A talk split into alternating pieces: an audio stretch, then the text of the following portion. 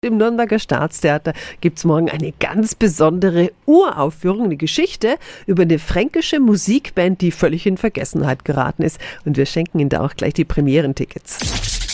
365 Dinge, die Sie in Franken erleben müssen. Orbit heißt das Stück und die Band, die Autor Philipp Löhle aus der Versenkung holt. Guten Morgen. Guten Morgen. Eine Band aus Nürnberg, die elementar ist für die Pop- und Rockgeschichte, die aber kaum einer kennt. Wie kommt's zu der Geschichte? Ja, das ist eigentlich ein ziemlich verrücktes Ding, weil äh, also ich bin ja Hausautor in Nürnberg am Staatstheater und da treibe ich mich natürlich viel in Nürnberg rum und bin da irgendwie immer öfter auf diesen Namen gestoßen von, von Orbit, von dieser Band. Und das ist auch alles sehr verbunden mit, mit Nürnberg. Also die waren dann bei dieser Gründung Gründung von dem, äh, von dem Kommen, von diesem Kulturzentrum.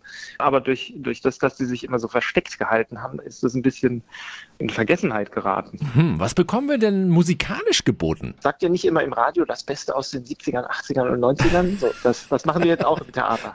Bei uns ist es die größten Kulthits aller Zeiten. Die größten, genau. Und wir haben auch die größten Kulthits aller Zeiten und äh, noch Schauspiel zwischendrin. Warum sollten wir uns Orbit auf keinen Fall entgehen lassen im Schauspielhaus? Das ist Nürnberger Zeitgeschichte. Das ist wirklich ein Strang, den keiner kennt. Und das ist ein super Abend mit Musik und äh, Spaß und Jux und Dallerei. Also da. Vielen Dank an den Autor Philipp Löhle. Ein ausführliches Interview können Sie online hören auf radiof.de. Orbit feierte morgen Uraufführung im Nürnberger Schauspielhaus. Und wir schenken Ihnen jetzt Premierentickets 08000 94,5 94,5. 365 Dinge, die Sie in Franken erleben müssen. Täglich neu in Guten Morgen Franken um 10 nach 6 und um 10 nach 8. Radio F.